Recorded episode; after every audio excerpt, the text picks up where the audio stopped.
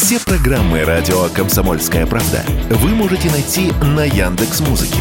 Ищите раздел вашей любимой передачи и подписывайтесь, чтобы не пропустить новый выпуск. Радио КП на Яндекс Музыке. Это удобно, просто и всегда интересно. Диалоги на Радио КП. Беседуем с теми, кому есть что сказать. Здравствуйте, дорогие друзья. Приветствуем вас в эфире радио «Комсомольская правда». Я Валентин Алфимов. Рядом со мной военкор комсомолки Александр Коц. Саша, здравствуй. Привет. И у нас сегодня большой гость, герой России, майор Иван Редкокашин. Гвардии майор. Гвардии майор. Смотрю на китель, понимаю, гвардии майор. Все, э, жутко извиняюсь за свою, за свою ошибку. Иван, здравствуйте. Здравствуйте. Иван – летчик, награжден не так давно званием Героя России. И золотой медалью. Да. Э, Звездой. Награждался в Кремле. Давайте, вот- давайте с конца пойдем. Как оно было в Кремле? Расскажите нам, пожалуйста. Мы только по телевизору видим. Я вот там вообще ни разу не был, только на экскурсии. Ну, я тоже до этого на экскурсии был. Э, Большая гордость, что президент вручал медаль. Большая гордость, что в Кремле. Очень красиво там Екатерининский зал, то есть, где вручают испокон веков эти награды. Для меня это очень большая гордость. Именно попасть туда, посмотреть эту обстановку, проникнуться. Очень было здорово. Президента крепкое рукопожатие, как, как вот... Президента очень крепкое рукопожатие, да. Слушайте, а перед э, награждением, ну, это такая э, традиционная да, процедура, необходимо высидеть на карантине там какое-то время. Вот после такого напряженного графика военного, не тяжело было вот эти там 7 или сколько дней вы сидели, ничего не делать, тебе приносят еду там несколько раз в день, Ну, это, можно сказать, отдых. Поставили задачу, мы его выполнили. поставили задачу отдохнуть. Ну да. А, Скажите, профессия летчика, э, как вы к ней пришли? То есть это была какая-то мечта детства, с детства вы грезили небом, или это какое-то случайное совпадение обстоятельств? Да нет, случайного ничего такого не было. Для меня действительно это была мечта с детства, она у меня осуществилась, я к ней пришел сам. Единственное, мне подсказали, что куда поступать, там, какие документы. Я закончил сначала Неклиновскую спец- спецшколу. Э, Это как 10-11 класс? 10-11 класс, да, там мы полетали на самолете на Як-52, попрыгали с парашютом. Все это ну, как, ну, бесплатно, собственно говоря, по тем временам было. И, получается, потом поступил в Краснодарское высшее авиационное училище летчиков. А как вы туда пошли вообще? Ну, то есть, откуда появилась эта идея? Потому что мы читаем вашу биографию, да, э, там, отец у вас трудился слесарем в сфере ЖКХ, мать – э, хозяйственный работник с большим стажем в Каменской э, горбольнице. А как вы в авиацию попали? Ну, есть это книжки, это фильмы или что? Фильмы и книжки, стремления, мечта с детства. И я вырос в простой семье с удобствами на улице, собственно говоря, в своем доме. Для меня труд – это не пустой звук. Я знаю, как в огороде работать. Просто пошел за мечтой и ставил перед собой задачи, их выполнял. А не помните вот отправную точку, когда вы решили, что вот именно летчиком хожу, после какой-то книги, после какого-то да фильма? это, наверное, родители больше помнят. Ну, вот у меня висит дома фотография, там я в кителе летчика. Это, наверное, класс первый. Там, наверное, у многих такие фотографии, где там кого казаком снимают, кого там летчиком. Вот у меня вот летчик висит. Ну, а отправную точку, наверное, родители помнят. Ну, мне было это всегда интересно. Я, ну, просто пошел за мечтой за своей. У меня получилось. Какие герои, вот летчики в детстве, вот на кого вы там смотрели, на кого хотелось равняться? Да, на самом деле много. Там летчики-полярники, там Валерий Павлович Чкалов, то есть герои Великой Отечественной, Покрышкин, Кожедуб, Моресьев. Именно эти люди, они, если читать про них книжки, они вдохновляют на самом деле. Надо просто читать книжки. Мы, э, мы с вами, Иван, э, примерно одного возраста. Ну, там буквально пару месяцев разницы между нами. Соответственно, вы заканчивали школу ну, где-то там в 2001-2002 году. Ну, так, да. Времена тяжелые для нашей армии.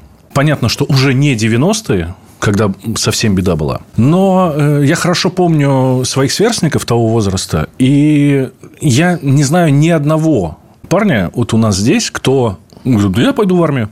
Все косили, все. Потому что дедовщина, потому что мизерные зарплаты, потому что никакой материальной части. В общем, пошел в армию, значит, будешь сам за себя. Но вы нет. Вы изначально хотели туда пойти. Почему? Чем э, вы что вы нашли в армии такого, что не увидели миллионы других э, подростков того времени? Ну, дело, наверное, в том, что надо немножко, наверное, под другим углом посмотреть. Э, армия, ну, понятно, это организм такой, он управляется. А авиация, это, скажем так, одна из составляющих этой армии. И там немножко как бы другая атмосфера в авиацию, ну, прежде, если у тебя нет желания именно летать, ты туда не пойдешь. То есть не только служить там, на плацу там ходить, там, еще чем-то заниматься, а именно летать. И именно за этой мечтой молодые парни идут. А потом уже служить. То есть получаешь высшее образование за счет государства, тебе еще дают летать на самолете, в свое удовольствие ты какие-то вещи делаешь и получаешь за это зарплату по-моему, неплохо. Надо просто немножечко под другой точкой зрения посмотреть. Еще и по стране путешествуешь. И еще Куда и закидывала служба? Э, везде. Как у вас складывался путь боевой? Ну, я сразу решил на Дальний Восток послужить, посмотреть, чего я здесь не видел. Хотел там посмотреть. Ну, посмотрел Дальний Восток, Сахалин – Приморье. Ну и дальше по стране, э, да, собственно говоря, ну, практически везде был. Ну, в, э, так, в Питере только не был, грубо говоря. Ну, так, был, но я там особо ничего не видел. Пролетом. Пролетом, можно сказать, да. Ну, город красивый даже с воздуха. Ну, да, ну, просто сам смысл такой, что я, ну, ну, наверное, почти в каждом регионе был. Ну, за исключением вот наших северных регионов. Где больше всего понравилось? Да, да хорошо-то дома, где ты родился, а все остальное везде какая-то есть изюминка. В Приморье очень красиво. Вот, на даль... Ну, в общем, на Дальнем Востоке. Тут такого нет. Ну, может быть, вот где-то в Крыму, вот так вот смотришь там, ну, в Крыму я тоже не был. Э, но вот так вот по фотографиям это вот примерно где-то что-то э, от Приморья, ну, немножечко. Ну, очень именно красиво. Там, где я прослужил, ну, почти 15 лет прослужил. Именно в Приморье. Первый боевой опыт. Где это было? Сирийская? Первый, да, боевой опыт. Это 17-18 год. Операция в Сирии, да. Там две командировки был. Чем, чем запомнилось?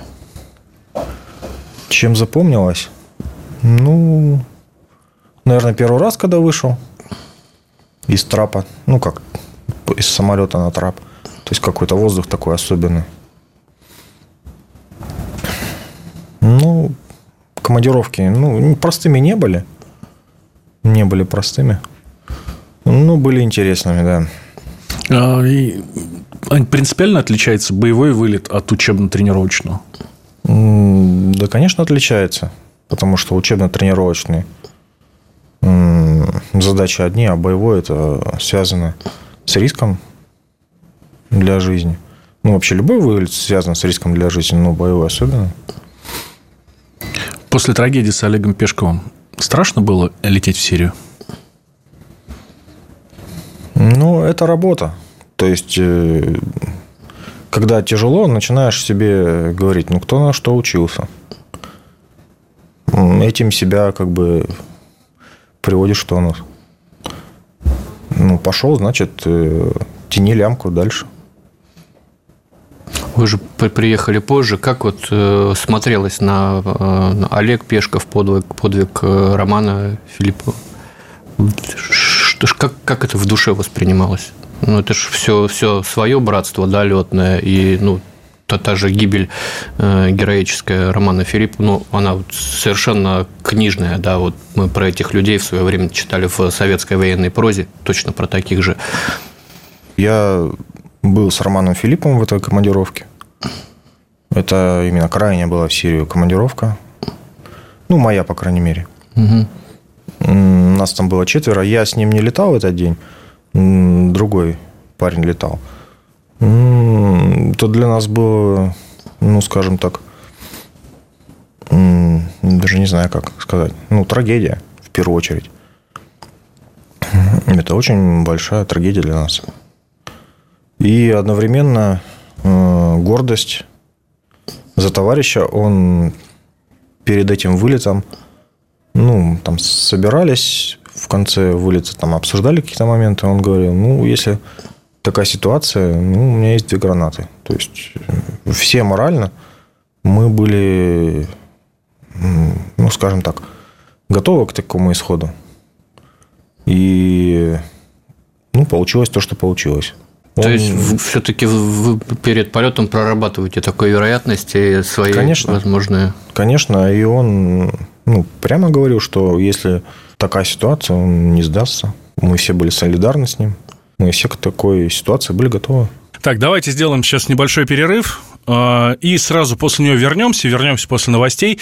У нас в гостях гвардии майор Иван Редкакашин, летчик самолет которого был сбит во время выполнения боевой задачи в зоне специальной военной операции, он двое суток выходил к нашим, раненый, вышел, слава богу, жив-здоров, и вот сейчас получил звезду Героя России из рук президента. Беседуют с ним я, Валентин Алфимов, и военкор комсомолки Александр Коц. Диалоги на Радио КП. Беседуем с теми, кому есть что сказать. Мы возвращаемся в эфир радио «Комсомольская правда». Я Валентин Алфимов, рядом со мной военкор комсомолки Александр Коц. И у нас в гостях сегодня герой России, гвардии майор Иван Редкакашин, летчик, самолет которого был сбит во время выполнения боевой задачи в зоне специальной военной операции. Двое суток Иван выходил к нашим и вышел. Слава богу, жив, не совсем здоров, но, как мы видим, подлечился и теперь прекрасно себя чувствует. Э, раз уж мы заговорили про Олега Пешкова, фильм смотрели «Небо»? Да, сделано очень интересно. Ну, я не был, э, когда это все произошло. Ну, фильм посмотрел. Ну, фильм такой, можно сказать, тоже мотивирующий про авиацию. Очень здорово сняли сыну показываю, надеюсь, заразится и тоже захочет стать летчиком. СВО, насколько оно, она отличается от э, сирийской специфики? Да, ну, совершенно разные же. Кардинально отличается. На мой скромный взгляд, оно очень кардинально отличается. То есть совсем другие задачи, совсем другие условия. Сложнее? Конечно. Такого конфликта ну, еще не было, где плотно работает авиация, рэп, артиллерия. Очень ПВО. давно не было. ПВО в первую очередь, да, конечно. На всех высотах. В Сирии там ПЗРК и стрелковое оружие. Можно было работать с пикированием, выходить энергично. А здесь совсем другая история, так можно сказать. Э, давайте перейдем к вашему подвигу, за который, собственно, президент вам и вручил звание Героя России. Вы помните тот день? Как он начинался? Ну, мы слетали с утреца командой дружной. Плохие были условия. Так, снег шел, низкая облачность. И потом в обед еще одна задача поступила. Мы распределили между собой цели. Так получилось, что я должен был третий взлететь, но по порядку выруливания ну, вот так получилось, что мне нужно было четвертым. И я пошел четвертым в группе. И, получается, четвертому не повезло. Да, именно мне. Получается, также были плохие условия. Мы работали в облаках, за облаками, шли к цели. Ну и получается, ну что из этого помню, ну, очень хорошо запомнится, наверное, ну, навсегда. Удар по самолету. Самолет, Удар как э, чувствуется? Как, как, я не знаю, как машины столкнулись или что это? Ну, это вылетает слева стекло, угу. летит в лицо, летит на руки, в колени, все это по кабине тонким слоем распределяется слева. Пожар двух двигателей, ну и отказ управления. Как-то так. Единственный выход, собственно, на улицу. Ну да, э, получается, в этот момент мне прилетает э, по лицу. И я думал, что стекло, ну, это потом оказалось не стекло, это осколок ракеты. Мне чиркает по левой руке и прилетает под сердце. как потом доктора сказали, это до 7 сантиметров вошел осколок и там остался. Угу. Ну, я воспринимал это как ну, стекло, поэтому как-то так для себя решил. Не было таких моментов сильно много там рассуждать. Нужно было действовать. Ну, соответственно, привел в действие систему катапультирования. Высота большая была? Нет, небольшая. Только вышел, собственно говоря, из облаков. Сразу же, ну, вот деревья, поле. Упал на поле. Так подумал, ничего себе, собственно говоря. И встаю, и сзади выстрелы. Думаю, ну, интересно. Оглядываюсь, и какие-то мужики бегут. Бегут, стреляют. Ну, хорошо далеко бежали. Метров где-то 300-400. Ну, тоже, собственно говоря, много думать времени не было. Отрезал автомат. Ну, то есть он у нас на фале, носимом аварийном запасе. Отрезал автомат и все, и дальше побежал в противоположную сторону. Добежал до лесопосадки, хорошо там была лесопосадка. Ну, по пути, соответственно, там снаряжение сбросил, остался. С автоматом, разгрузка, пистолет, две гранаты. Ну, соответственно, зарядился. И дальше... Про две гранаты были мысли, как тогда у Романа Филиппова? Да, конечно, те же самые мысли. И перед началом спецоперации мы еще раз все это обсудили. Вариантов летчики-штурмовики для себя решили. Вариантов нету. У нас однополчанин принял суровое и грамотное решение. И мы, собственно говоря, на его примере ну, для себя так, также единодушно решили. Ну, собственно говоря, сдаваться не принято, поэтому в посадке оглянулся, ну, соответственно, видимо, они уже не захотели за мной бежать в посадку, потому что там, ну, стрелковый бой с разных сторон, то есть на земле тихо не было, то есть где-то в разных сторонах везде стрелкотня. То есть где-то рядом там были наши? Да, где-то все равно, но звук, он, собственно говоря, разносится далеко, поэтому побежишь, и, ну, были такие мысли, вот сейчас вот я пойду, там, проверю, и разберусь. Ну, такие немножечко наивные, конечно, но такие мысли были, да. Пойти и посмотреть. Ну, для себя решил не допускать поспешных действий по лесопосадке пошел в направлении, ну, скажем так, э, не прямо куда мне нужно было. Сразу на север я не пошел, попетлял, схоронился, оказал себе помощь, ну, которую возможно было оказать. Осмотрел себя, ну, наверное, из-за нехватки таких знаний, ближе медицинских таких собственно говоря, такого опыта не было ни у кого. Я думал, что я поцарапался просто. И, ну, у меня дырка была, получается, в одежде. Но я не придавал большого значения, потому что, ну, наверное, на адреналине болело это не сильно.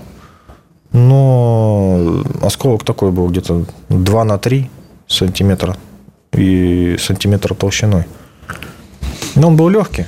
Если бы он был тяжелый, я бы здесь не сидел бы, не разговаривал. Он был легкий и просто застрял у меня в мышце. Я единственное, что походил, поплевал, думаю, что мне простудило, что ли. Горло поболело и кровью поплевался. Ну, получается, наверное, удар был, да, по ребрам. Ну, и все. Дальше. Единственное, что заморочка была, я меня шею заклинил, я не мог ни повернуть ее, ни голову опустить, то есть только корпусом поворачиваться. Это после и, катапультации, да? И, да? да, видимо, я как-то поспешно все это сделал. Неправильно, может быть, неровно притянулся, как-то позу принял. И ушиб левую руку. И, получается, вот эта спина болела и шею, как в тонусе мышцы были. И поэтому я грязными руками не лез тут, ну, собственно говоря, где не уверен, а посмотреть не мог. Угу. Потому что ну, не опускалось. Может, и к лучшему? Ну, может быть, да. Ну, как смог, э, замотался, оказал помощь. И дальше дождался сумерек, э, ближе к сумеркам, соответственно, э, стрелкотня, ну, везде утихла, то есть, ну, где-то везде такая тишина, и, получается, не было света нигде. То есть, если был где-то свет, то, видимо, это либо кто-то богатый был, либо военный. Ну, я так предполагал. С генератором. И, да, и с осторожностью все эти места обходил. Ну, получается, э, не знал точно свое местоположение. Я примерно знал, где я нахожусь, но точно нет. И идти, ну, я представлял себе, что это очень долгий путь. Надо было вспоминать, где могли быть наши войска, потому что там все было такое э, очаговое, очаговый характер обороны. То есть сплошной какой-то где-то линии фронта не было такой. Могли э, в этом месте быть и свои, и чужие. Ну, для себя решил, что днем буду по лесу идти, а ночью я попробовал вот, с самого начала именно по лесу. Ну, только чуть не переломался там в буреломе. Поэтому, не, я лучше по дороге для себя решил. Целее буду. И шел по дорогам. Очень переживал, что населенные пункты через дороги-то проходят, собственно говоря. Но решил для себя, что лучше я пойду где-нибудь не сдамся, чем я просто не дойду от усталости. Угу. Я представлял примерно, где что находится. И шел, получается, ночью э, сквозь населенники.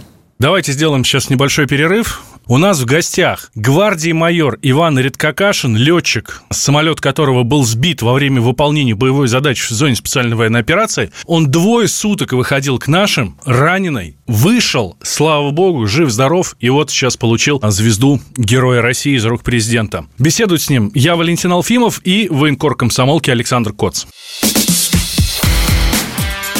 Диалоги на Радио КП. Беседуем с теми, кому есть что сказать. Мы возвращаемся в эфир радио «Комсомольская правда». Я Валентин Алфимов, рядом со мной военкор комсомолки Александр Коц.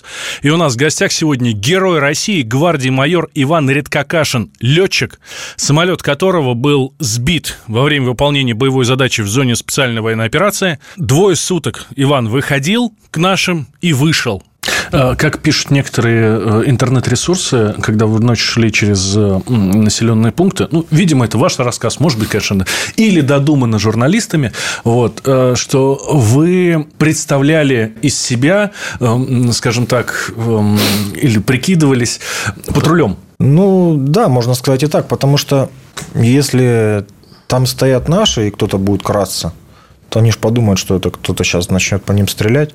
А если там противник, и тоже будет кто-то красться, это ну, реакция одна и та же. Поэтому, ну, для себя решил, ну, это получается, может быть, глупость, ну, скорее всего, глупость и наглость. Я просто шел по центру. Шел по центру, меньше шансов обо что-то споткнуться. И если кто-то наблюдает, то он еще подумает, а свой ли это идет, либо чужой. Потому что если... Если такой наглый, значит свой. Ну, да, по сути. Ну, вот э, получается, этот э, опыт оказался ну, в той ситуации верным. Он оправдал себя. Ну, может быть, мне просто повезло. Встречали кого-нибудь по пути? Ну, встречал, да, вот через один, к примеру. Ну, это ночью же я, получается, в первую ночь шел. Допустим, нижний край был очень низкий по облачности. Угу. Я понимал, что ну, обледенение, скорее всего, было в облаках. Э, беспилотники не полетят, наши тоже не прилетят, потому что ну, плохие условия были, действительно плохие для авиации. И ну, шел, где меньше снега напало, то есть ну, шел мелкий снежок такой. Чтобы следов меньше было, да? Да, и выбирал, ну, то есть глаза к темноте все равно привыкают, очень много можно разглядеть. Я только получив такой опыт, это, это понял, собственно говоря. Можно много чего, оказывается, рассмотреть. Ну, не все, конечно, но глаза очень хорошо к этому привыкают. Э, там где-то собака ко мне привязалась, и так какой-то как кобыздох вокруг меня бегал, так гавкал. Я так тихоря ему, да иди, иди отсюда, спокойненько так. с ним разговариваю, а он, ну, как, ну, как брешет, скажем так называется, да. Бегает вокруг меня, брешет. Я говорю, ну, иди, иди, давай. И тут, за калиткой голос. Ну, что ты там разгавкался? Иди сюда уже, что ты там? То есть, хозяин покурить вышел. Думаю, ну, вот. А русский говорил или на мове? А, ну, что-то, наверное, среднее такое. Суржик. Да. А что там он Кобелю два слова сказал? Иди уже сюда давай. Ну, и вот так вот э, в один заходил, а, то есть сразу слышно, где что, где свет, где кто ругается. То есть в один зашел, какая-то движуха там. Ну, кто-то на машине ездит, свет горит, там крики, крики какие-то. Ну, так вот э, под 90 градусов, под 90 градусов. По окраине обхожу. Там кто-то это населенника тоже с фонариком обходит. И, собственно говоря, идешь без фонарика. И по тропиночке все это тихонечко обходишь. Сам стараешься не шуметь. И так вот все вот эти вот проблемы обходил. Если бы я задумался, что там есть у кого-то тепловизор, ночник, может быть, у меня как бы другая была бы стратегия. Ну, я об этом тогда не думал. Ну, получается вот так вот. Что ели, что пили? Двое суток все-таки шли. Эм, ну, в первый день есть, собственно говоря, не хотелось. Ну, пить, да. У меня была фляжка, у меня была, ну, скажем так, чтобы не рекламировать питательного батончика с угу. карамелью.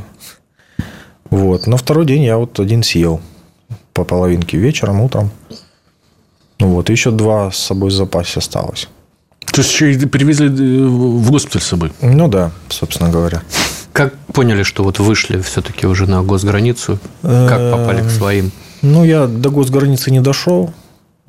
Я пытался определить свое местоположение постоянно, то есть иду по дороге, там ориентиры какие-то пытаюсь найти, курс дороги, на карте смотрю, какая это может быть дорога, где лес, где не лес.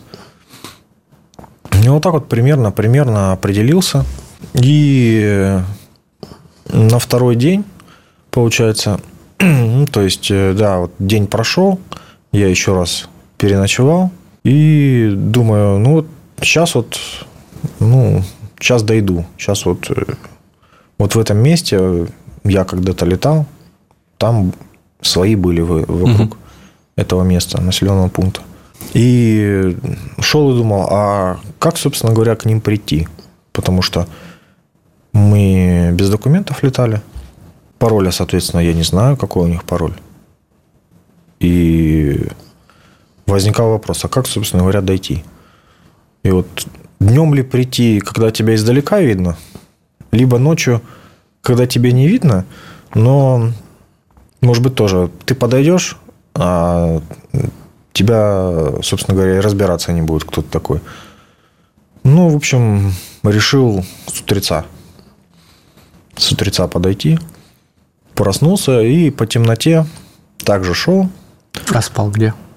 Ну, первую ночь э, там где-то в районе, ну, в лесу там так нашел укрытие в там, бревна, не бревна, так рядом лег, прислонился и так вот часа три поспал, все, дальше. Глаза открыл и потихонечку дальше пошел. Эм, ну, холодно, скажем так, ноги намочил, вот единственное, что плохое идешь тепло, а остановился холодно. Вот именно вот, единственное вот это препятствие. То есть обувь нужно очень хорошо подбирать. Вот, это очень хороший урок такой. Обувь должна быть надежная и классная. Ну, так как наши, как вышли на них? Ну, получается, иду вот э, по дороге. Ну, начали попадаться признаки, что там, грубо говоря, где-то где наши сейчас пойдут. Там, а, там ну, что-то вроде блокпостов, скажем так, старых. И, ну, символика, с нашей символикой. Думаю, ну, все, значит, сейчас вот-вот-вот, сейчас подойду в зону влияния. Ну, и, соответственно, иду. Ну, также по центру. Думаю, ну, подойду так поближе, потому что, ну, надеялся, что ну, кто-то будет разбираться, по крайней мере, если я поближе подойду. Ну, Ну, получается, фонарик зажигается впереди. Стой, кто идет, там, и пароль там какой-то меня спросили. И я говорю, там, свои идут. Тут все свои, естественно. Ну, конечно. В 5 утра-то, конечно, свои. Э, он говорит, стой, кто идет, там еще раз пароль. Ну, я понимаю, что, ну, собственно говоря, ну, все, вот, вот пришел, со мной говорят на знакомом языке. Ну, я говорю, ну, так и так, э, вот э, два дня назад летчик сбили меня. И, ну, как бы, ну, не поверили, соответственно. Ты кто такой вообще? Я говорю, ну, вот еще раз так и так. Они позвонили Соответственно, старшему доложили. Ну, говорят, ну, документы есть? Я говорю, нет. Оружие есть? Я говорю, да. Ну, иди сюда, собственно говоря. Вот это понимание, что ты вооруженный на самом деле человек, что тебя так просто не взять, оно приходит где-то вот на второй день. То есть, если первый день, то я себя чувствовал где-то вот жертва, нужно убегать. А на второй день я понял, что силы как бы уходят, и надо, надо к своим идти, потому что, ну, не факт, что дойду эти все километры. Силы все равно уходили. Ну, наверное, из-за ранения. Ну, я чувствовал, что, ну, наверное, вряд ли осилю в незнакомой местности. И получается, ну, понимал, что мне нужно ну, действовать нагло. Действовать нагло. Ну, вот такой для себя и выбрал путь. В любом случае, сдаваться не собирался на чью-то милость. Окликнули на своем языке, подошел, форма, ну, то сумерки, все равно не видно ничего. Своя, ну, я фонарик редко включал, я так включил его и начинаю дорогу освещать к ней ребятам. И, Ты, говорит, на нас не свети. Я говорю, ну, ладно. А, думаю, ну, что к чему. А, подошел к ним, они, что у тебя есть? Ну, вот автомат, пистолет отдал им. Ну, они сильно тоже фонариком не светили. Я... Они потом сказали, что снайпер работает по ним периодически. И как ты дошел, хрен его знает. Потому что, ну, постоянно беспокоящий огонь по ним вели, собственно говоря. А я, вот, получается, выбрал тактику, что, ну, шляться надо по, по ночам, по дорогам. И в дождь, снег, где, может быть, некомфортно будет какому-то снайперу работать.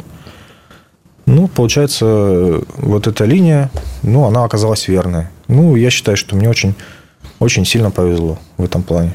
Давайте сделаем сейчас небольшой перерыв. У нас в гостях гвардии майор Иван Редкакашин, летчик, самолет которого был сбит во время выполнения боевой задачи в зоне специальной военной операции. Он двое суток выходил к нашим, раненый, вышел, слава богу, жив-здоров, и вот сейчас получил звезду Героя России из рук президента. Беседуют с ним я, Валентин Алфимов, и военкор комсомолки Александр Коц.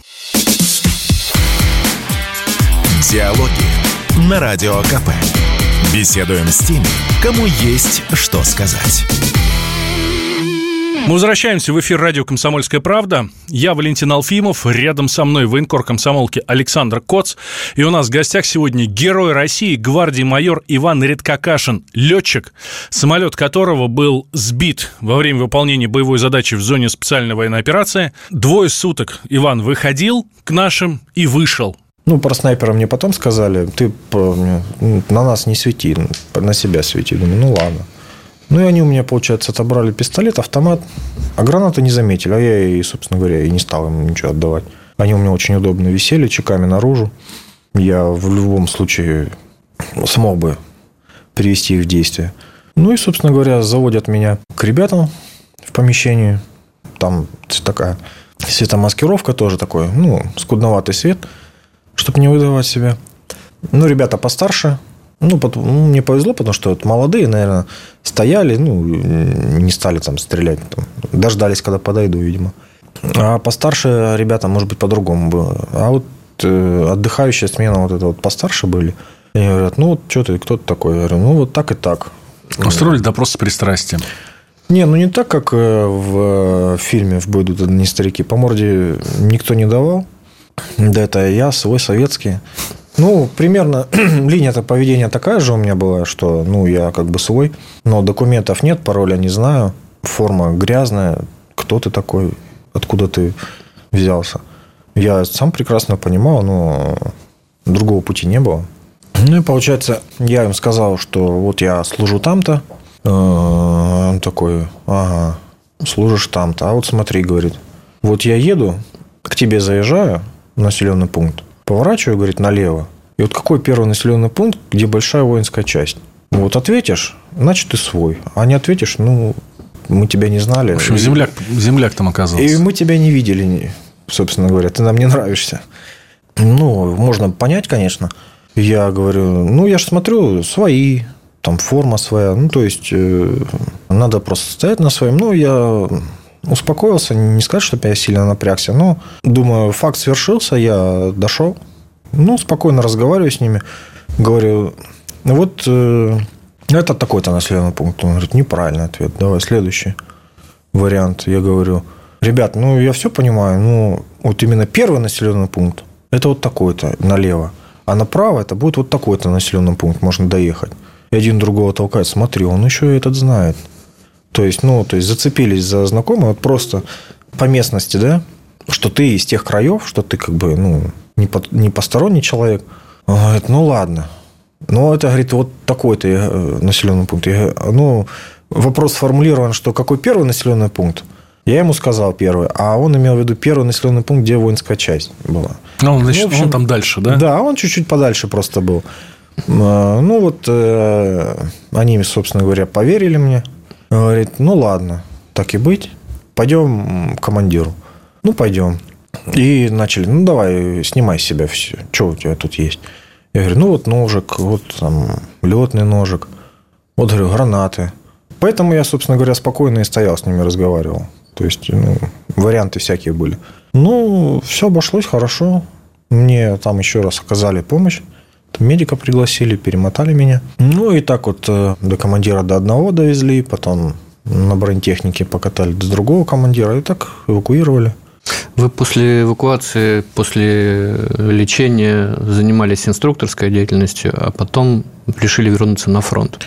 Ну, получается, да, я полечился, шея пришла в нормальное состояние, рука отошла, ну и все, собственно говоря, прошел комиссию, восстановился, поехал поменял ребят, ну, чтобы очередность ну, замены сохранялась. Ну, и, и инструкторской деятельностью, и еще раз летал на выполнение боевой задачи. Угу. А почему вернулись? Почему не остались ну, на инструкторской работе, в тылу, тепло, хорошо, дома, в конце концов? Ну, опять же, вспоминая, что кто на что учился. То есть, я имею определенный опыт, я имею определенную подготовку, почему я должен отсиживаться, собственно говоря. Ну, это да не такая, такая позиция, собственно говоря. Если сравнить первые дни спецоперации, первые месяцы, собственно, вот когда произошла эта трагедия ваша, и ваш второй опыт спецоперации, ну, то есть, когда уже вы после ранения вернулись, угу. участвовали. Есть ли какая-то разница в оснащении противника? В оснащении? Не, ну нам доводят э, сводки, что там такое-то подразделение, у него там на вооружении то-то, то-то. Но это же... Им же патриоты поставили, да? Да нет, ну там патриоты еще не будут охранять э, линию соприкосновения. Они патриоты это важное средство, это важные объекты будут беречь. На линии фронта это ну, малой дальности зенитные комплексы ПЗРК, ну, опять же, пулеметы крупнокалиберный, что появляется что-то у него новенького, нам, конечно, доводят. Мы обсуждаем, какие варианты обхода, какие варианты маневров против данных средств. То есть, ну, работа в этом плане ведется. С каждый вылет получается не только боевая задача, но еще и учеба. Опыт, он достается из каждого вылета. То угу. есть, он э, приходит с потом, иногда вот с кровью, но он остается у нас, да, мы его накапливаем и передаем молодежи. А, ну, предлагаю уже двигаться к завершению. Но я не могу не спросить, как вы узнали о том, что вас наградят звездой Героя России? Позвонил командующий армии, сказал, поздравляю, вам присвоено звание Героя России, собственно говоря. Ну, от этого я узнал. Какие эмоции были при этом? Ну, ну, очень здоровские. Чувство гордости, что мой какой-то опыт, мой, скажем так, поступок так э, оценили. Ну и ну, даже не знаю. Ну, чувство большой гордости. А где вы были в этот момент, когда он позвонил командующий? Ну, также вот э, выполнял уже не на линии фронта, а больше вот инструкторские задачи. Угу. Ну, конкретно в этот момент вы там ну, на службе были, да, в кабинете? Или ну, в самолете? на полеты. На полет собирался. Просто вызвал на связь командующий, чтобы быстрее доехать э, до телефона, угу. до секретного, чтобы переговорить. Ну, то есть я собирался на полеты, просто чуть раньше приехал на службу. Что родные сказали? Ну, они очень удивили, ну, как серьезно удивились. Вы им не рассказывали про то, что произошло? Ну, не сразу и не в таком объеме. Они, наверное, вот это все послушают, тоже сильно удивятся. Ну, можете привет им передать нашего эфира. Ну, и кому хотите. Пользуясь случаем, большой привет своим родителям. Спасибо большое за воспитание, что вырастили человеком. Супруге привет. Детям, которые без меня сейчас подрастают, в школу ходят. Папа по командировкам ездит. Большой привет всем летчикам, особенно штурмовой авиации. По многочисленным просьбам, Валерий Игоревич, тебе привет. Я обещал, я тебе передал привет. Валера, давай, держись. Собственно говоря, все. Последний вопрос. Мы знаем, что после награждения в Кремле всегда есть такая неформальная часть, э, где, собственно, награжденные собираются в отдельном зале, к ним выходит президент, выносит бокалы. Что говорил Владимир Путин вам, может быть, лично или там, коллективу, который стоял? Ну, он прежде всего еще раз поздравил, поздравил нас, пожелал всяческих благ, успехов. Ну, он больше по-человечески уделял время женскому составу, которые были приглашены. Это и награжденные, это и жены павших товарищей. Он достаточно так по-отечески каждый подошел, выяснил там проблемы, тут же дал какие-то указания. Очень, это получалось так вот, очень тепло и с какой-то такой отеческой заботой. Ну, не показной, а вот действительно, как по-отечески, вот каждому такому событию уделил время. Каждый хотел, конечно, что-то спросить, что-то это, но если человек занят, по нему сразу видно, что он занятой человек. По пустякам не хотелось беспокоить, а вот, э, вот это именно забота о тех, кто, ну, за кого жены получали награду, э, его вот забота о таких людях, она ну, не напускная. То есть это, это видно со стороны очень четко. Иван, спасибо большое. Дорогие друзья, у нас э, в гостях был герой России, гвардии майор Иван Редкакашин, летчик, который двое суток пробирался после того, как ее э, самолет сбили, двое суток пробирался к нашим, выжил э, раненый и продолжает выполнять задачи в зоне специальной военной операции. Иван, спасибо вам большое. Вам Удачи спасибо. вам. Здоровья Спасибо. и вам, и семье вашей. Спасибо. С вами были Валентин Алфимов и Александр Коц. Вы слушаете радио «Комсомольская правда» и совершенно правильно делаете. Диалоги на Радио КП.